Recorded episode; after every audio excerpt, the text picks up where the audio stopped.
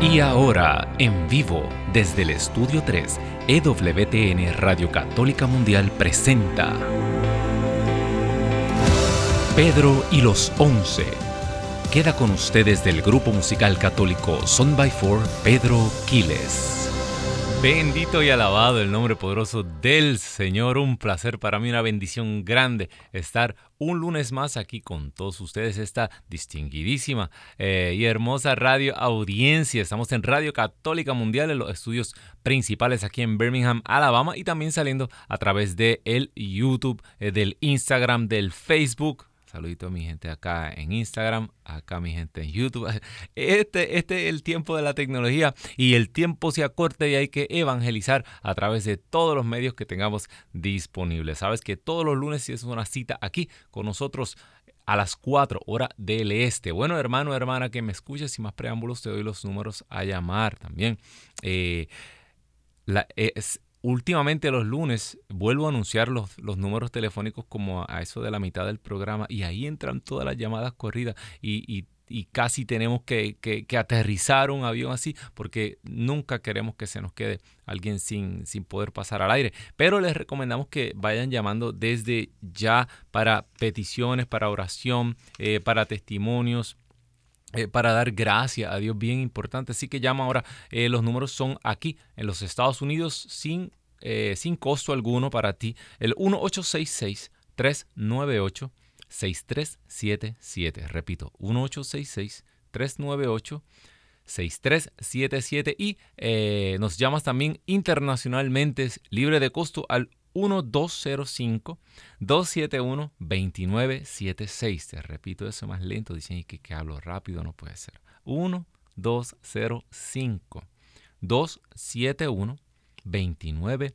76 para llamadas internacionales libres de costo. Estás llamando aquí a Birmingham, Alabama, donde aquí eh, toda esta gente linda en EWTN realizan una programación día a día para ti, para llevarte lo mejor y lo que está pasando en el mundo católico y en el mundo entero. Bueno, hermano, hermana que me escuchas, estamos gozosos porque el Señor ha derramado su misericordia grande y abundantemente, ¿verdad? Ayer estábamos celebrando el domingo de la misericordia y de eso vamos a hablar un poquito hoy de una manera especial. Eh, así que todo es listo. También sabes que nos puedes escribir al, al chat de el YouTube. Ahí también eh, recibimos muchas peticiones, muchos saludos y también oramos por personas que se comunican con nosotros a través del YouTube. Te recomiendo que eh, compartas, ¿verdad? Inmediatamente comparte el programa. Eh, si no estás suscrito al canal de EWTN en español, lo puedes hacer también en este momento.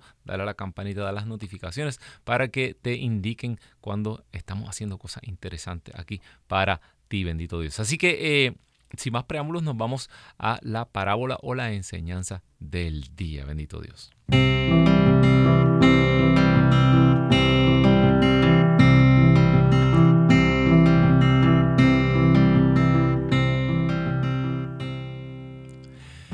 Esto era un hombre que trabajaba y trabajaba todo el tiempo para estar cerca de su trabajo, construye su casa encima de su negocio.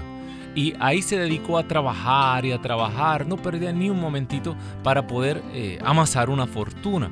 En esa casa, pues nacieron, eh, ahí se, estuvo su matrimonio, nacieron sus hijos, se criaron sus hijos, pero él lo que hacía era trabajar y trabajar y solamente trabajar.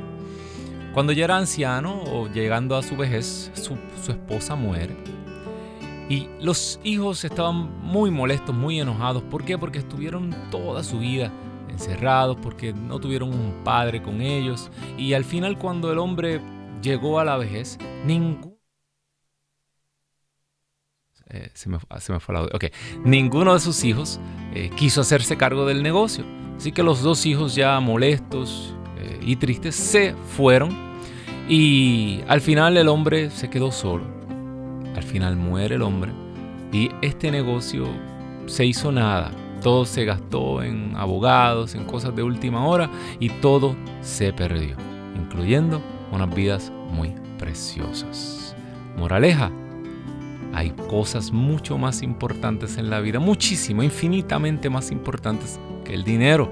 el trabajo es una herramienta, el dinero es una herramienta, pero nosotros somos los protagonistas de esta película de Dios.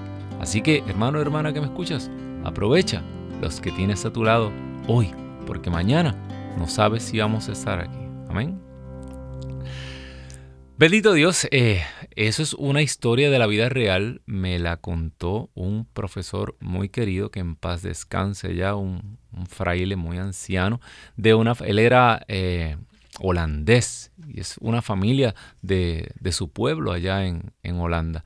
Y siempre me hacía esta historia y me acuerdo con mucho cariño de, las historias y las enseñanzas del padre Félix Struik, de allá de los dominicos en, Bayamón, Puerto Rico. Así que, bueno, hermano, hermana que me escuchas, eh, eh, la parábola que tenemos hoy sí tenemos dos parábolas. ¿Qué tú crees de eso, eh, Daniel? Dos parábolas, la del día y la parábola de verduras, que es la real, la parábola, yo creo que una de las parábolas más famosas, y es la parábola del hijo pródigo, o mejor dicho, del Padre misericordioso que es realmente el protagonista de esta historia. Un padre que va más allá de lo que tenía que hacer, que va muchísimo más allá de, de, lo que eran sus funciones y sus deberes como padre. Muchas personas hablan de, no, yo soy un buen padre, yo quiero cumplir eh, como padre, pero eh, eh, este padre no quería cumplir como padre. Este padre fue y, y realizó cosas que, prácticamente para la cultura y los oyentes eh, de estas parábolas en ese entonces eran cosas absurdas. Así que eh, comenzamos y nos vamos al Evangelio de Lucas, ¿verdad? Donde está la famosa parábola. Eh, Lucas capítulo 15, versículo 11. Lucas 15, 11, ¿verdad? Así que búscalo. Todo el mundo ha leído esta parábola, pero siempre se enfocan en el Hijo y a veces perdemos la noción de que aquí Jesús tenía un propósito.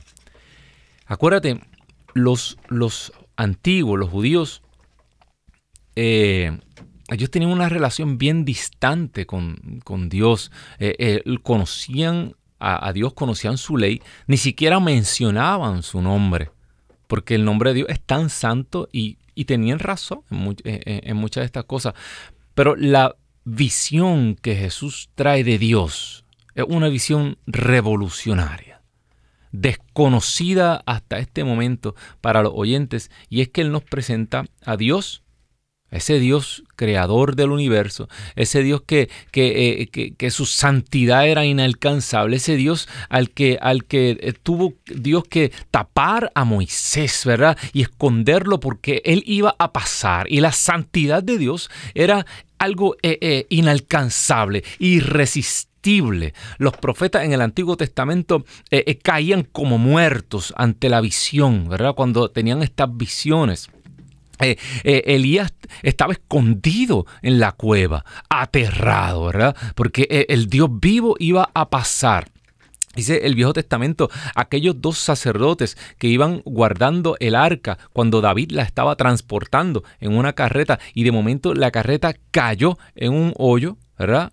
La carreta dio un golpe y el arca de la alianza, el arca de la alianza, donde estaba contenida la presencia de Dios, no era Dios mismo, era solo el arca de la alianza, el arca se fue a caer y aquel sacerdote del Viejo Testamento puso la mano para que no cayera y el poder de Dios fue tal que lo mató.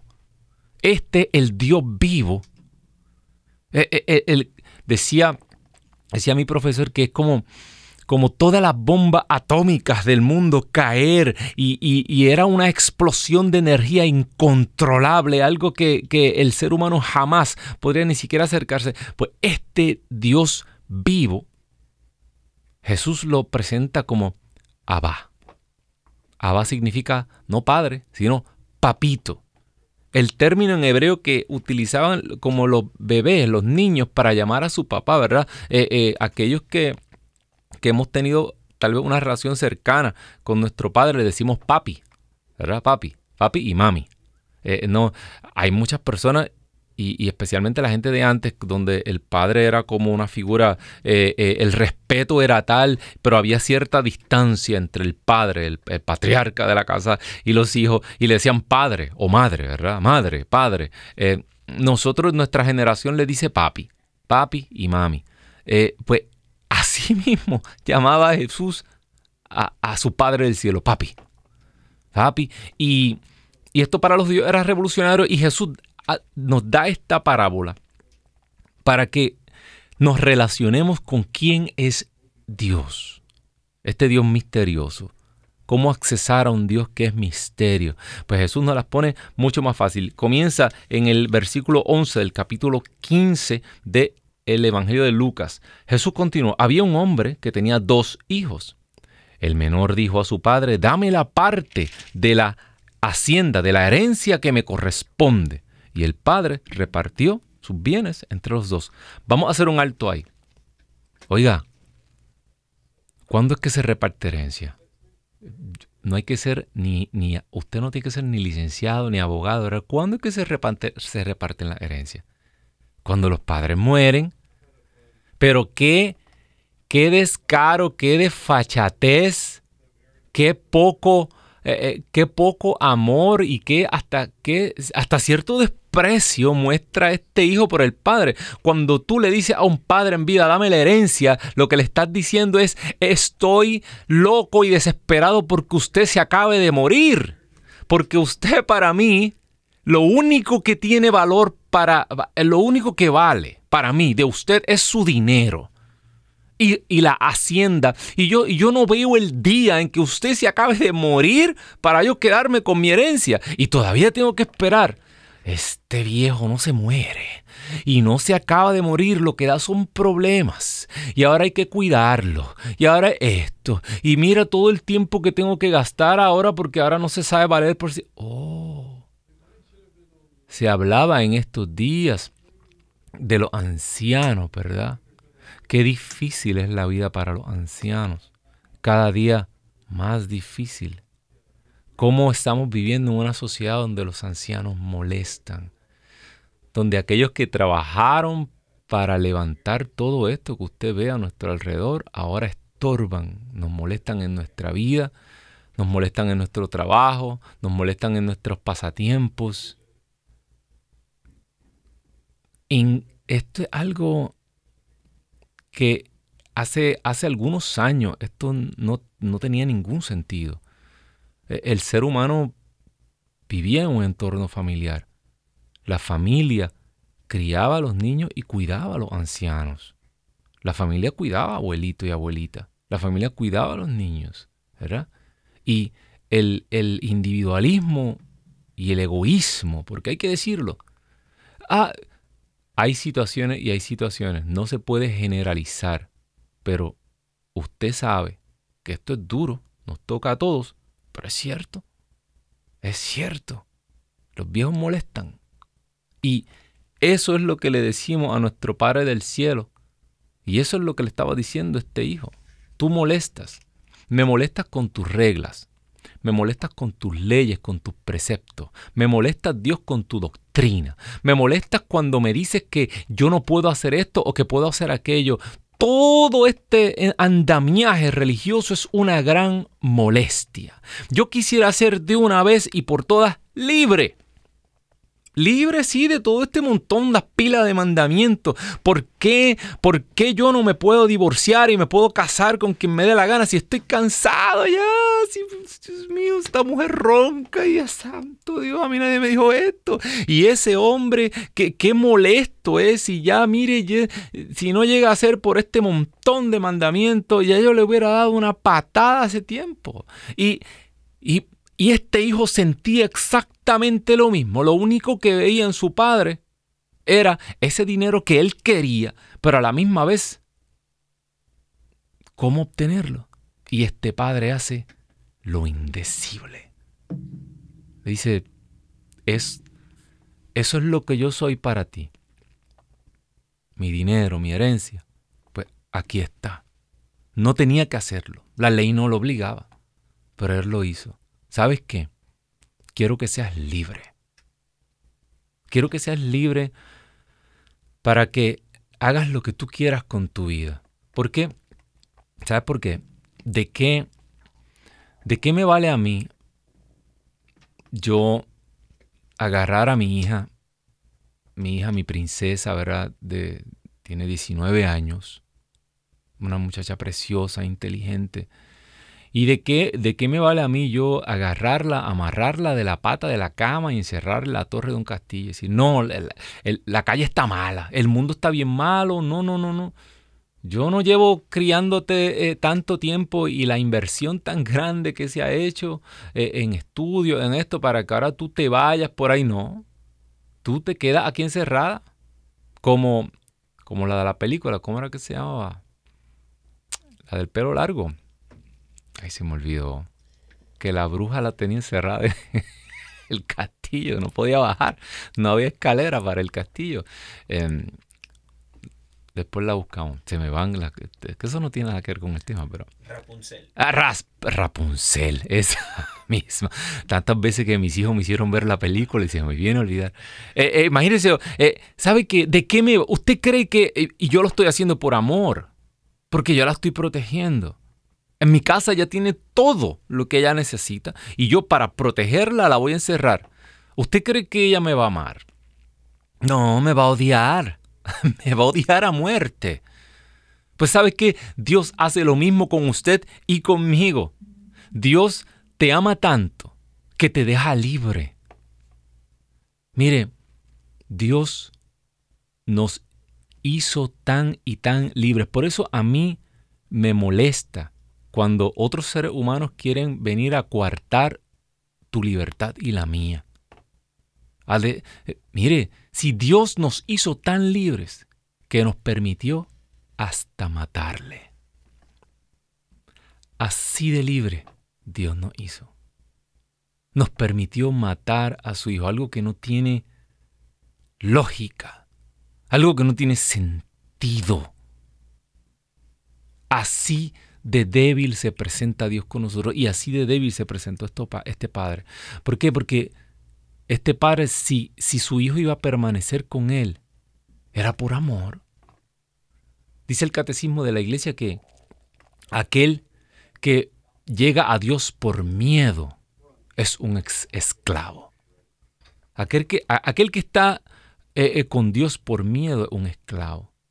Aquel, fíjese, que está, que busca a Dios por dinero. Wow.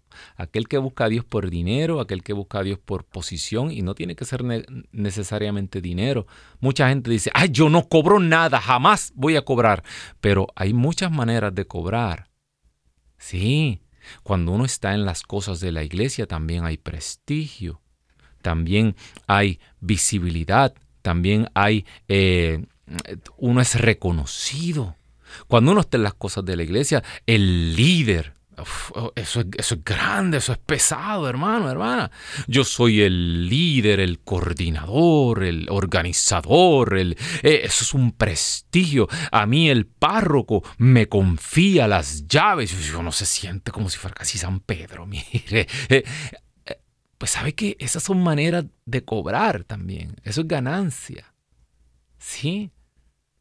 Porque uno no es un pequeñito más, uno no es invisible, uno no es de los pobres de espíritu, uno es de los grandes de la iglesia. Y ahí también hay ganancia. Y hermano, hermana que me escuchas, cuando uno está detrás de las cosas del Señor por esas razones, dice el catecismo que somos mercenarios. Uy, qué palabra más fea. Uno se imagina como un, guerrillero por allá, así, hermano, un mercenario el mercenario hace las cosas por dinero. El mercenario no tiene lealtades. El mercenario se vende donde están sus beneficios, ¿verdad? Ahí dice el catecismo que los que están con Dios por amor, esos son hijos.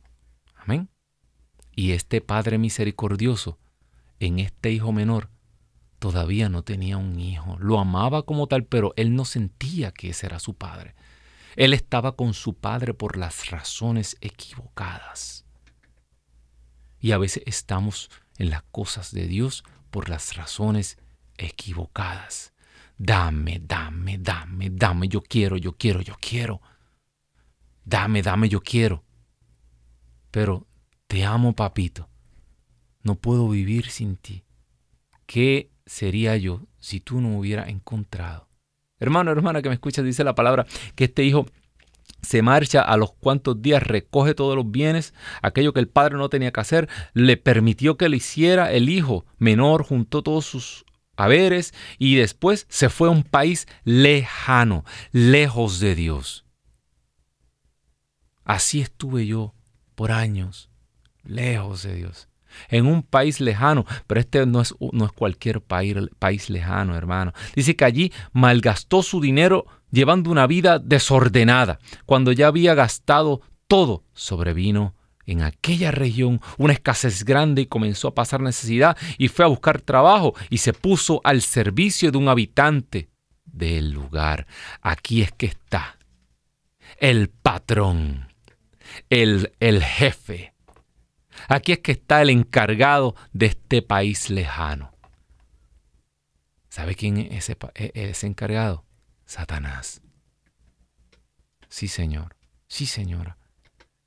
De Él es que nos ponemos al servicio cuando nos alejamos de Dios y comenzamos a buscar aquellas cosas que solamente nuestro Padre nos puede proveer, comenzamos a buscarlas en ese lugar lejano. Yo no necesito a Dios. ¿Para qué yo necesito estar en todo esto? ¿Qué saco yo de esto? Molestias, problemas. Ay, el tan bueno que es el domingo levantarse tarde, ir a donde uno quiera, el único día que tengo yo para descansar. Ay, Qué pesado tener que vestirse, tener que ir a misa, tener que cumplir con Dios. Pero si Dios no necesita... Ah, nos comenzamos a alejar y nos ponemos al servicio del habitante de este lugar. ¿Sabes qué?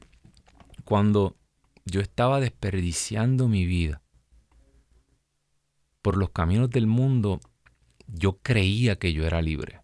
Sí. Eh, después del divorcio de mis padres, mi mamá tenía que trabajar, yo y mi hermano prácticamente estábamos cerca de mis abuelos, eh, que más o menos nos echaban un ojito así, pero al, cuando faltó pues eh, esa figura paterna en mi casa, que era el que ponía la disciplina. Mami era bien fuerte, bien disciplina, ponía disciplina, pero eh, francamente no podía no le daba tiempo, ya tenía en su casa dos hombres eh, eh, eh, y mami no tenía fuerza. los divorcios son devastadores. Aquel que ha pasado por un divorcio sabe que esto es una muerte y para los hijos esto es una muerte. la destrucción de un hogar. Y yo en ese momento hice como el hijo pródigo. Para mí fue el dolor y la ausencia de mi padre.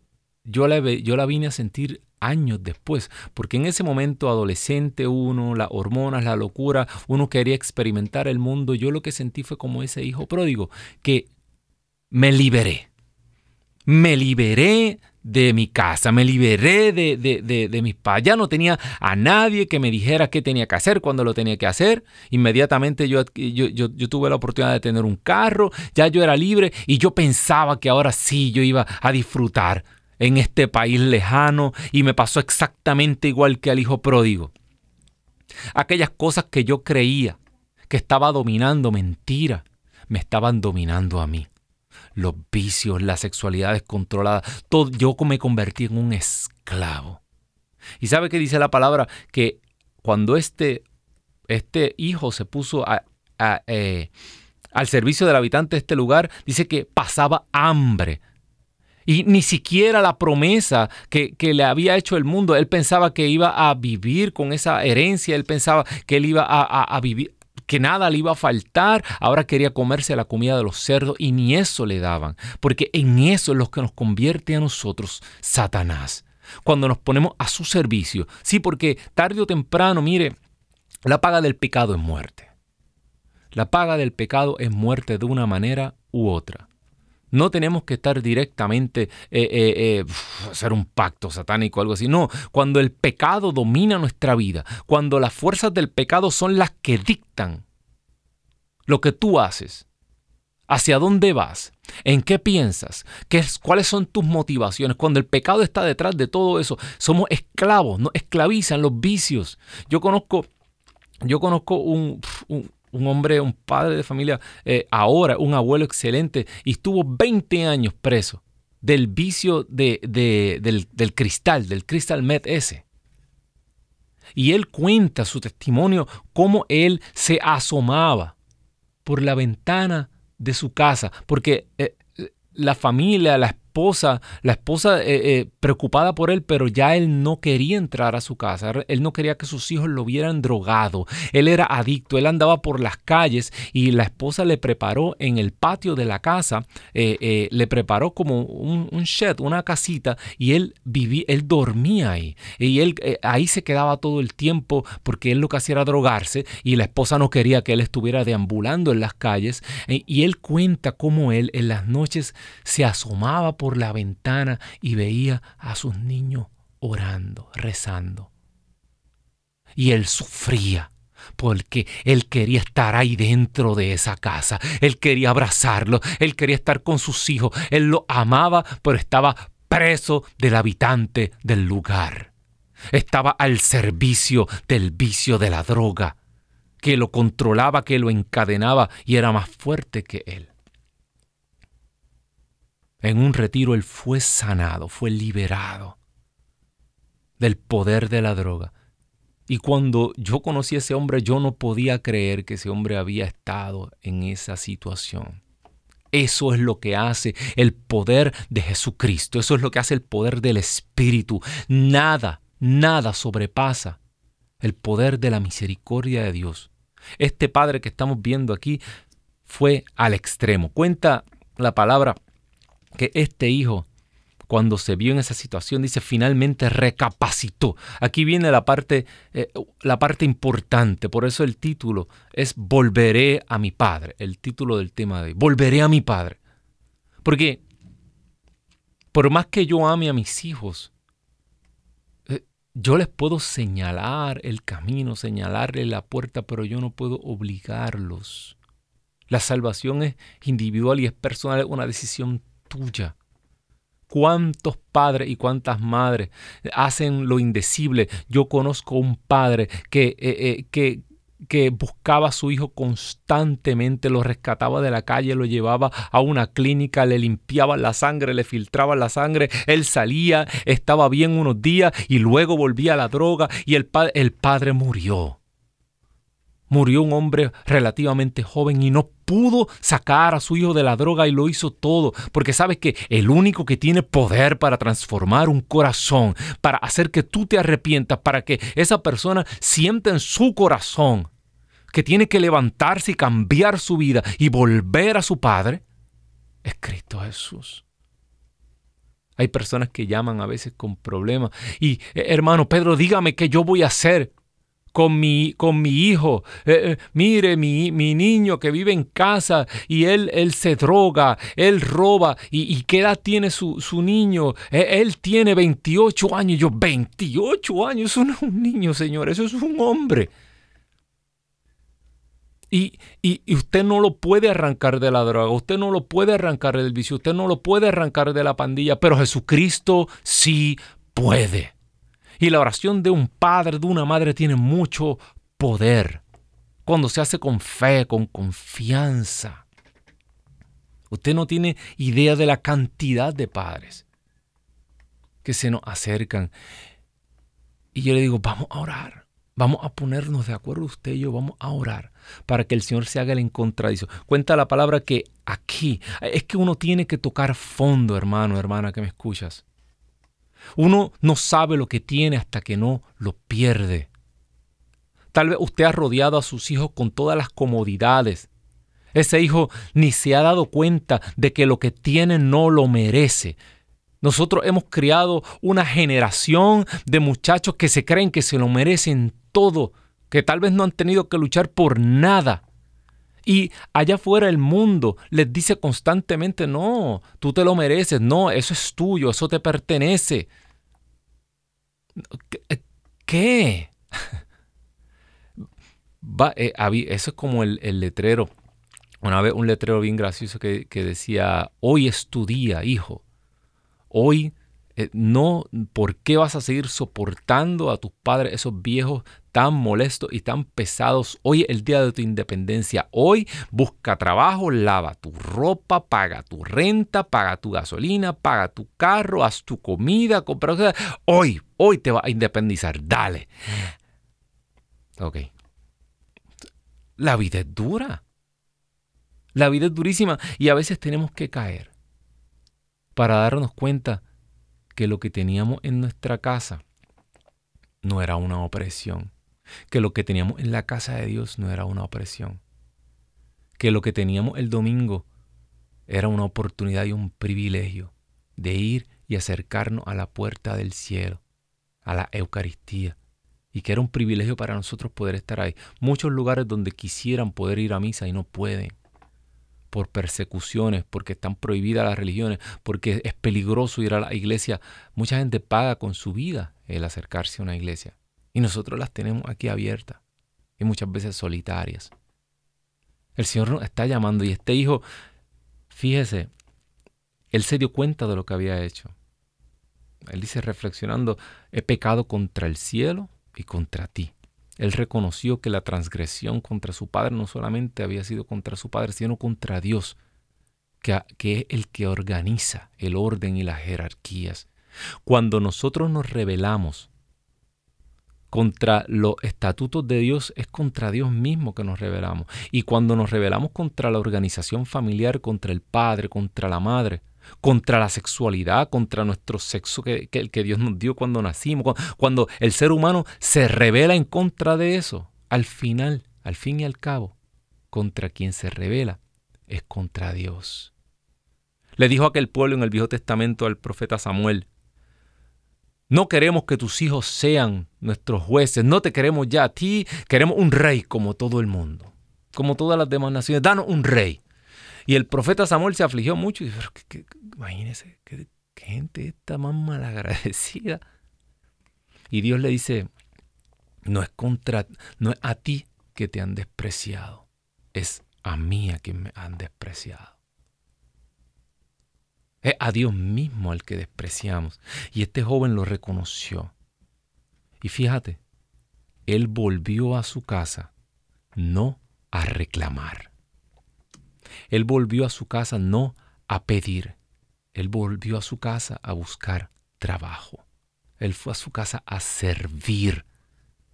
Él reconoció que su padre era un hombre justo, un hombre bueno, un hombre que a su servidumbre, que a, sus trabajadores les pagaba lo justo, que todos eh, los trabajadores de este, este amo sí es bueno, este rey sí es bueno. Te lo digo yo, hermano, hermana, que me escuchas, que estuve años sirviendo al, al habitante de este lugar. Y era muerte lo que tenía. Depresión, tristeza, vicio, soledad.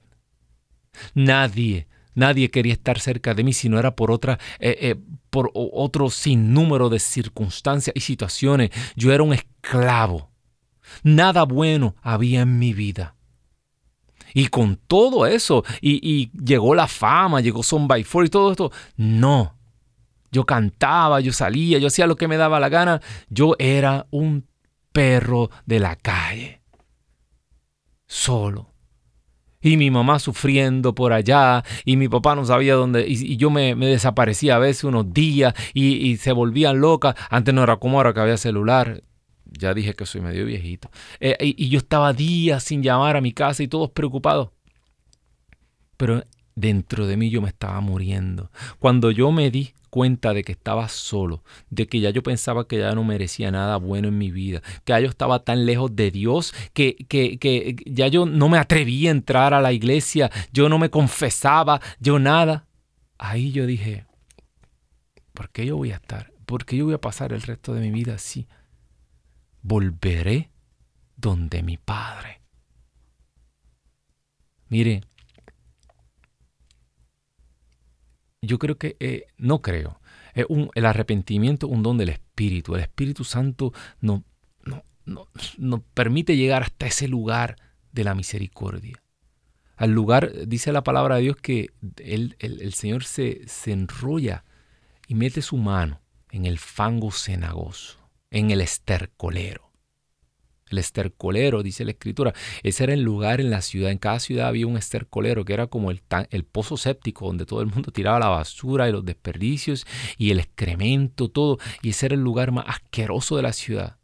Imagínense allí, en el lugar donde nadie visitaba, donde el olor era insoportable. De ahí el Señor dice la palabra que Él saca la, mete su mano en el estercolero y nos rescata, nos saca. Volví a mi Padre. ¿Y sabes qué? A servir. No quería nada. Este hijo no quería, no tenía interés. Él sabía que ya no tenía derecho a nada porque ya no tenía herencia. Legalmente él no era, e, él ya no quería ser hijo. Él volvió para decirle a su padre que había pecado para reconocer su pecado, reconocer su culpa y ponerse al servicio de su padre y ser un esclavo de su padre. Porque es mejor ser un esclavo del Dios vivo que ser el rey de un reino aquí donde Satanás gobierna. Por Cristo somos liberados, por su sangre. Pero inmediatamente esa libertad tú la pones al servicio y se la devuelve a Cristo. Ok, yo soy libre. Ahora yo voy a tomar mi decisión en libertad. Cristo te libera. Cristo lo está haciendo ahora. Yo sé que hay personas que están aquí viendo, escuchando, que están recibiendo liberación. El Señor te libera pero inmediatamente tú te ves libre. ¿Qué? ¿Por qué? Porque una persona que está adicta, una persona que está presa del pecado, una persona que está presa de, trastornos sexuales, pues no es libre, no puede elegir porque eh, eh, está presa de un montón de cosas, pero Dios te libera y ahí tú ves claramente y ahí puede elegir. Y ahí tú eliges voluntariamente entonces hacerte esclavo del Dios vivo hágase en mí, según aquí la esclava del Señor, hágase en mí, según tu palabra. Por el Facebook tenemos a Carmen Ponce, hermana Carmen pide por la conversión de Yomira Fierro, bendito Dios, muy buena decisión pedir al Señor por conversión. En el YouTube tenemos eh, también a Trinidad Hernández, pide por su salud física, espiritual y psicológica. Y pide para que el Señor le dé paciencia y fe. Ay, hermana Trini, hermana Trinidad, de cariño le voy a decir Trini.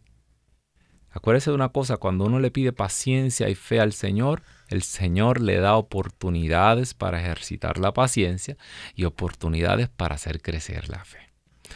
Y eso es duro. ¿Por qué? Porque yo pensaba en algún momento en que yo le pedía paciencia al Señor y iba a venir una paloma volando y iba a depositar un pacienzón así encima de mí y me iba a convertir a mí, mire, en un remanso. Y no fue así. Yo le pido paciencia al Señor, el Señor me manda pruebas. Y es porque en la prueba dice la palabra de Dios que es que se ejercita la paciencia, que crece la paciencia, crece la fe. Amén. Así que voy a pedir por paciencia para que el Señor, porque el Señor le va a dar la paciencia para usted poder soportar la situación en que está en este mismo instante.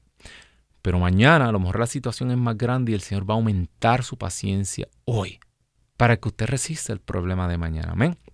También nos se comunica con nosotros la hermana Sandra Legorreta y pide al Señor, y está pidiendo por el Señor Isaías González y su familia, que está muy mal eh, y no quiere comer, bendito Dios. Vamos a orar por estas tres peticiones. La primera es conversión. Wow. ¿Cuánto nos falta orar por conversión y cuán cortos nos quedamos? Cuando esta hermana llama, ella reconoce que ella no puede convertir a nadie porque es que no podemos convertir a nadie.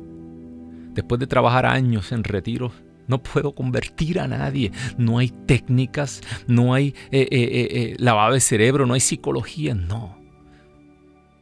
El soplo del Espíritu llega a un corazón y lo hace levantarse y reconocerse pecador. El primer paso, me levantaré y volveré donde mi Padre.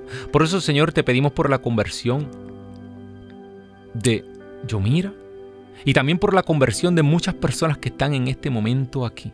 Porque esto es un proceso. Y muchas personas comenzaron un proceso de conversión, pero la abandonaron. Muchas personas sienten ese primer empuje de Dios y están unos días, unas semanas, unos meses, pero luego abandonan el camino y dice la palabra que es muy difícil traerlos nuevamente, pero es posible, todo es posible para Dios. Vamos a pedir de manera especial para que el Señor nos, nos deje perseverar en el camino de la conversión. Para que cada día más queramos subir un escaloncito más hasta encontrarnos con Él. Para que nunca lleguemos a pensar que estamos convertidos, sino que estamos en un proceso de santidad y que hay días malos, hay días difíciles, hay días de oscuridad. Sopla rúa de Dios en este momento. Ahí donde está Yomaira, Señor, hasta el encontradizo y aparécete donde ella. Pon señales en su camino, atráela hacia ti, Señor. Si está en estos momentos como ese hijo pródigo, en medio de ese estercolero, en medio de la comida de cerdo, en este momento, Señor, sopla rúa de Dios y que ella recuerde cuán bueno eres tú, cuán santo y que todo lo que tú prometes, Señor, lo cumple. Señor, por la salud de Trinidad, Señor. Aumenta, Señor, su fe, su salud, su paciencia. Sopla rúa de Dios y sana la que ella sienta como aquella hemorroides en su cuerpo que estaba sana. Y Señor, dale la fuerza para abrir sus labios y comenzar desde ya a dar testimonio de una sanación que ha comenzado. Aquel padre caminaba hacia su hijo y no sabía nada, pero tenía una palabra de Jesús de que su hijo estaba sano. Y él caminaba en fe, sabiendo que iba a llegar y tal vez dudaba en el camino, pero cuando llega le pregunta a su siervo, ¿cuándo comenzó a mejorar el niño? Y fue cuando Jesús le dio la palabra. En este momento comienza, comienza un camino de salud. Sopla rúa de Dios. Por la intercesión todo lo pedimos de María Santísima y por la hermana Sandra, que pide por el hermano Isaías, ella pide por su hermano. Está mal, ha perdido el apetito. Sopla rúa de Dios. Llénalo, Señor, aliméntalo. Comienza por alimentar su alma y su cuerpo. Si es posible, acércalo, Señor, por tu misericordia, al sacramento de la reconciliación y comienza a alimentar su cuerpo espiritual con el pan vivo, con tu cuerpo, con tu sangre, para que Él pueda recobrar su salud. Esto te lo pedimos por la intercesión de María siempre Virgen, porque tú vives y reinas por los siglos de los siglos. Amén, amén, amén. Bendito y alabado hermano, hermana que me escuchas, dice la palabra, continúa que el Padre estaba esperándolo. Fíjate, eh, este caminar del Hijo, este regresar, es bien importante. Es bien importante, hermano, que nos levantemos. Nosotros hacemos una invitación. El Hijo no sabía cómo iba a reaccionar el Padre. El Hijo planeó todo un discurso. Pero el Padre lo estaba esperando desde lejos. El Señor te espera. El Señor te espera en los sacramentos. El Señor te espera en el confesionario. El Señor te espera en el altar. Él te espera. Él no puede violentarte. Él no puede obligarte. Él no puede... No. Él te espera en el altar. Dice que este padre lo vio de lejos y corrió. Dice, sintió compasión, la misericordia. Dice que el hijo comenzó a dar su discurso. Y el hijo venía ensayándolo todo el camino. Eh, eh, eh, no se me puede olvidar ni una cosita. Yo he hecho tantas cosas malas. Esa lista era grandísima. Mire, yo no sabía ni por dónde empezar. Esa confesión primera fue que yo, yo, si yo hacía el examen de conciencia con, demasiado perfecto, me arrepentía no iba. Y, y cuando yo deposité todo aquello, y aquel sacerdote haciendo las veces de Cristo, me absolvió de mis pecados. Eso fue, eso fue lo más increíble, hermano, hermana, que me escuchas. Yo empecé a comulgar. Entonces yo no quería dejar de comulgar. Entonces yo quería comulgar todos los días. Yo había estado, ahí es que yo me di cuenta de que yo llevaba pasando hambre. Mire, en la calle, eso es comida de cerdo lo que hay. No hay nada ahí que nos pueda llenar. Yo a veces escucho jóvenes que ansían esas cosas, dicen, wow, yo quisiera ser rico, famoso, o quisiera, ven, ven a su artista favorito, ven a su deportista favorito, ay, como, y luchan y quieren esas cosas, si supieran que todo eso es una ilusión, que conocí millonarios terriblemente infelices, en las drogas, familias, en las drogas, familias destruidas, que tuvieron las mejores cosas, lo mejor de la vida Dios te lo regala. Dios te lo da de gratis si tú confías en Él. Si tú confías en Él. El, la dignidad de trabajar, la dignidad, el, el amor de una esposa, de un esposo, el amor de unos hijos, el verlos crecer. No hay nada que pueda comprar eso. Nada. Mire, la salud usted no la puede comprar. Usted está aquí hoy mañana no está. las bendiciones, las cosas que realmente llenan el corazón, que, pueden comenzar a llenar el corazón del hombre, Dios las regala. No tienes que hacer como el Señor de la, de la parábola primera, de que dar su vida. ¿Por qué? El, hermano, hermana que me escuchas, este padre no solo lo perdonó, no lo dejó ni hablar. Padre, he pecado con usted. Lo abrazó, dice que inmediatamente lo aceptó y, y violó la ley. ¿Violó la ley? Sí. Ahora sí que esto era un desbarajuste. ¿Por qué? En la antigüedad, el hijo mayor tenía derecho a tres cuartas partes de la herencia. El hijo menor tenía eh, solamente una cuarta parte. El padre había repartido la herencia. ¿Qué pasó con el hijo mayor? Eh, eh, ya ese hijo no tenía herencia. Entonces, cuando el padre le devuelve la dignidad de hijo, le devuelve herencia, le devuelve su autoridad, le pone anillo. El anillo es la habilidad para... el anillo de la antigüedad era un sello. Eso te daba la habilidad para firmar e, es, como, como si usted, usted tiene un, hijo en la casa o una persona en su casa que es ladrón. O, que por, porque por una adicción a droga, yo conocí a un muchacho, amigo mío, que, que el Señor lo sacó de la droga. Y él rehizo su vida, pero e, e, él cuando estaba en la droga, él le robaba todo a su mamá y lo vendía lo vendían el punto de drogas por allá para, para poder obtener la droga.